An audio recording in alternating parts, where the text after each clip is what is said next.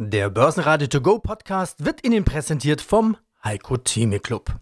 Werden Sie Mitglied im Heiko Theme Club. heiko-theme.de Börsenradio Network AG Marktbericht Im Studio Sebastian Leben und Andreas Groß. Außerdem hören Sie zur Charttechnik von DAX und Gold Chartanalyst Christoph Geier, zur Lage der europäischen Chipbranche und den Zahlen von AT&S CEO Andreas Gerstenmeier und zum Rekordgewinn bei der OMV CFO Reinhard Florey.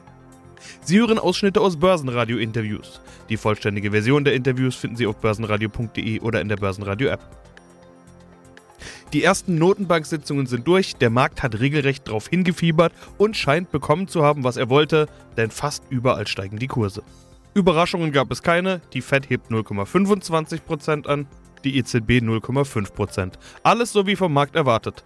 Der DAX legt ganze plus 2,2% zu auf ein neues Jahreshoch von 15.508 Punkten. Der ATX in Wien legt plus 0,2% zu auf 3.385 Punkte. Hier könnte Schlusslicht OMV eine bessere Entwicklung gebremst haben. Die Aktie ist ein Schwergewicht und verliert minus 4,7%.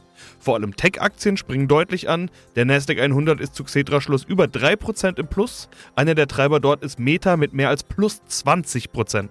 Eigentlich waren die Meta-Zahlen nicht gut mit Umsatzrückgang und Gewinneinbruch. Die Zahlen waren aber besser als vom Markt erwartet und Meta kündigte ein Aktienrückkaufprogramm von 40 Milliarden Dollar an.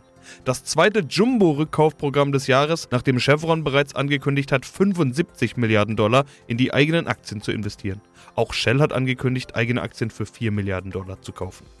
Die Tech-Schwergewichte Microsoft, Apple, Alphabet und Amazon können zulegen, wobei Apple, Alphabet und Amazon am Abend noch mit Zahlen kommen. Zahlen auch bei uns. Die Deutsche Bank erzielte 2022 5,7 Milliarden Euro Gewinn, der höchste Gewinn seit 2007. Grund ist allerdings ein Steuereffekt. Die Aktie muss mit minus 6,5% ans DAX-Ende. Ansonsten gab es nur drei weitere Verlierer: Bayersdorf minus 0,1, Henkel minus 0,3 und die Münchner Rück mit minus 0,6%. Allesamt defensive Werte, die Börsianer scheinen also in den Risk-On-Modus zu gehen.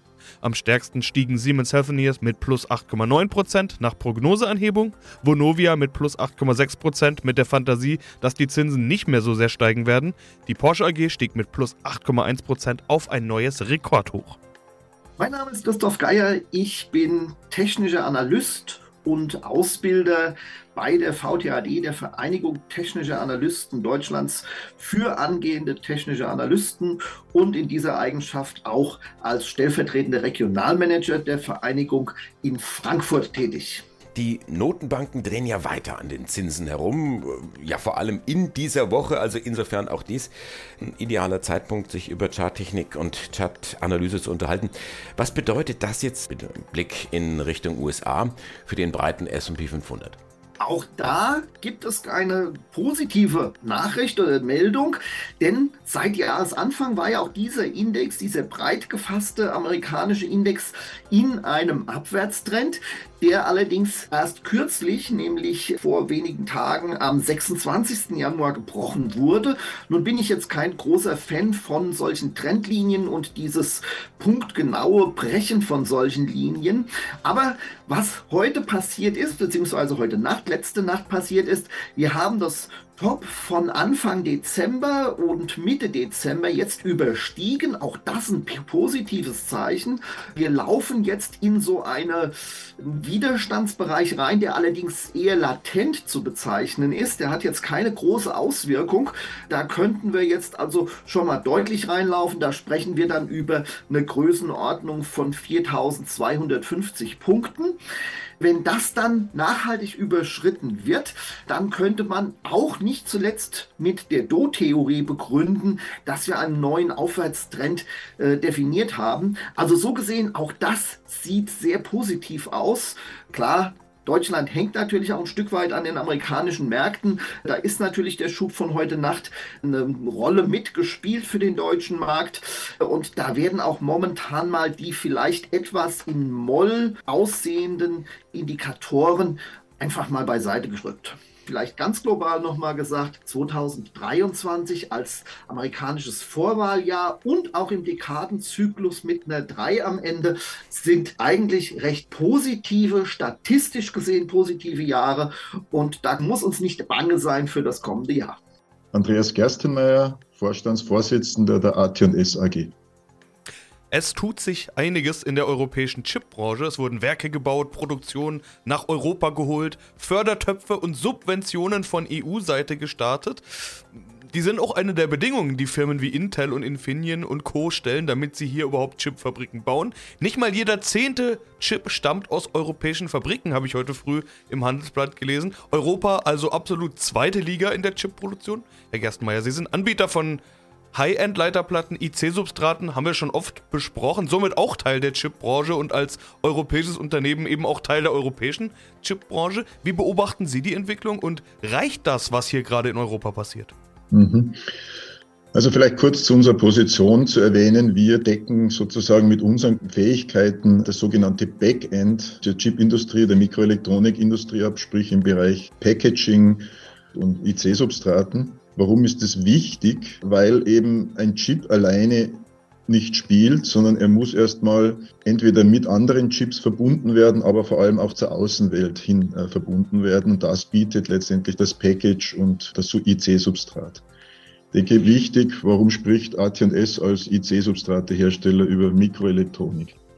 Solche Firmen gibt es in Europa eigentlich außer AT&S nicht. Also hier haben wir eine Unique Position, auch sehr wenige in Amerika. Also die westliche Welt hat sich, was das Backend betrifft, ziemlich entblößt. Wenn Sie sagen, acht bis zehn Prozent der globalen Chipproduktion erfolgen in Europa, das ist richtig. Wenn ich es aufs Package betrachte, ist es noch viel weniger. Was passiert in Europa derzeit? Wir diskutieren intensiv, beginnend mit diesen sogenannten IPSE, Important Projects of Common European Interest Programmen und in Folge dann über den European Chip Act über die Förderung und Ansiedelung einer Mikroelektronik Supply Chain in Europa. Wo ist Europa stark? Das ist sicherlich im Bereich der Power-Elektronik, im Bereich der Hochfrequenztechnik. Diese Dinge, wo wir, wie Sie vorhin schon sagten, Firmen wie ST Microelectronics, NXP, Infineon hauptsächlich angesiedelt haben. Einiges passiert auch noch im Bereich der Sensorik. Im Bereich der hochwertigen Prozessortechnologie, die man braucht für Computing, für Server- und Client-Anwendungen, für Rechner im autonomen Fahren und so weiter, da schaut es in Europa schon sehr, sehr dünn aus. Wir haben ein paar Forschungseinrichtungen wie das IMEC, aber ansonsten gibt es in dem Bereich quasi nichts. Warum rufen jetzt alle nach Förderungen? Erstens ist es für den Standort wichtig, um international wettbewerbsfähig zu sein denn es ist üblich für derart kosten- und kapitalintensive Produktionen, dass viele Regionen dieser Welt ausführliche, ausreichende Fördertöpfe zur Verfügung stellen, um es attraktiv zu machen, diese Investitionen zu tätigen. Vielleicht nur zwei, drei Zahlen dazu. Amerika hat einen Chip Act aufgelegt, der in Summe, wenn man alle Teilprogramme hineinnimmt, bis zu 250 Milliarden Dollar ausmacht. China investiert seit einigen Jahren circa 150 Milliarden Dollar. Und um es vielleicht jetzt nochmal etwas zu pointieren, eine Firma TSMC als Einzelfirma investiert im Jahr circa 36 Milliarden Dollar in Kapazitäten und Technologie. Dagegen haben wir jetzt in Europa einen European Chip Act formuliert, Seit zwei Jahren wird am Programmdokument gearbeitet, ist noch nicht verabschiedet. Und die Dotierung liegt bei ca. 42, 43 Milliarden Euro für Gesamteuropa. Ob man mit dieser Summe das Ziel, 20 Prozent der Wertschöpfung nach Europa zu bringen, erreicht, überlasse ich jetzt einmal den Zuhörern. Das Zweite ist, wir reden im Wesentlichen beim Chip Act über das Frontend, über, eben über das Silizium und die Komponentenproduktion. Damit sind wir bei weitem nicht unabhängig. Es fehlt das komplette Backend, wie ich es vorhin ausgeführt habe. Es fehlt im Bereich des Testings und so weiter und so fort. Also damit können wir vielleicht Komponenten produzieren, die dann wieder nach Asien geschickt werden, um sie zu packagen. Ja, einen schönen guten Tag. Mein Name ist Reinhard Florey. Ich bin der Finanzvorstand von der OMV, dem österreichischen börsennotierten Unternehmen mit internationaler Beteiligung im Energiebereich, im Raffineriebereich und im Chemiebereich.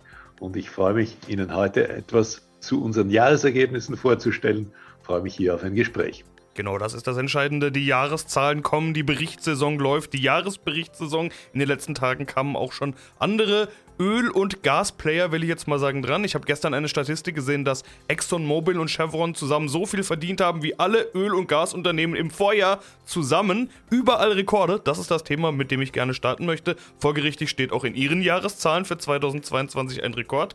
5,2 Milliarden Euro Gewinn plus 85 Prozent gegenüber Vorjahr. Das war schon ein herausragendes und außergewöhnliches Jahr für Sie und für den gesamten Sektor. So kann man es wohl sagen, oder? Ja, das ist so. Also es war kein einfaches Jahr, weil wir von vielen Herausforderungen, nicht zuletzt von der schweren Krise durch den Angriffskrieg Russlands in der Ukraine, betroffen waren. Und wir hätten uns natürlich schönere Anlässe für hohe Energiepreise gewünscht, weil das natürlich sehr viel negative Effekte mit sich bringt.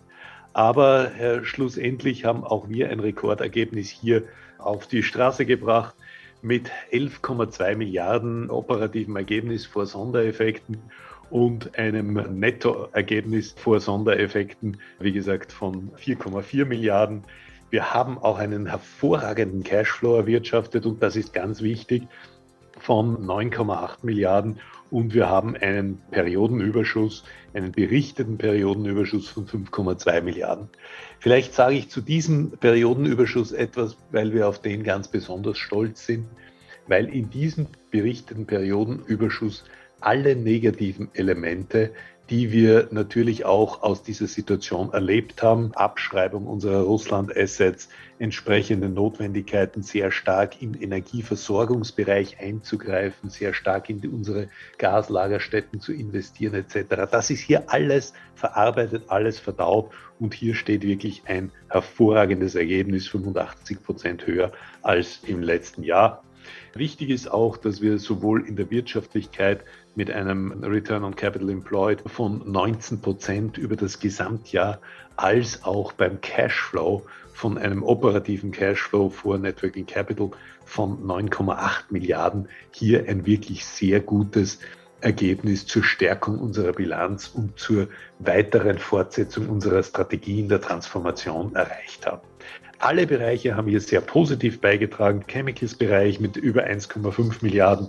Wir haben natürlich im Raffineriebereich trotz einiger Schwierigkeiten, die wir hatten mit einem Raffinerieunfall in, in Schwächert, ein hervorragendes Ergebnis gemacht und natürlich ein starkes Ergebnis mit 7,4 Milliarden aus dem Exploration und Production Bereich, der jetzt, und das ist wichtig auch zu betonen, ein Energy-Sektor ist. Das heißt nicht beschränkt auf das Thema Öl und Gas, Nein, die OMV hat sich hier sehr stark auch die Transformation im Energiebereich vorgenommen und hier werden erneuerbare Energien, Geothermie, Wind, Solar bis hin zu Wasserstoff und der Speicherung von CO2 hier im Zentrum der weiteren Entwicklung stehen. Das ist für uns ganz wichtig. Börsenradio Network AG Marktbericht Der Börsenradio To Go Podcast wurde Ihnen präsentiert vom Heiko Theme Club. Werden Sie Mitglied im Heiko Theme Club. heiko-theme.de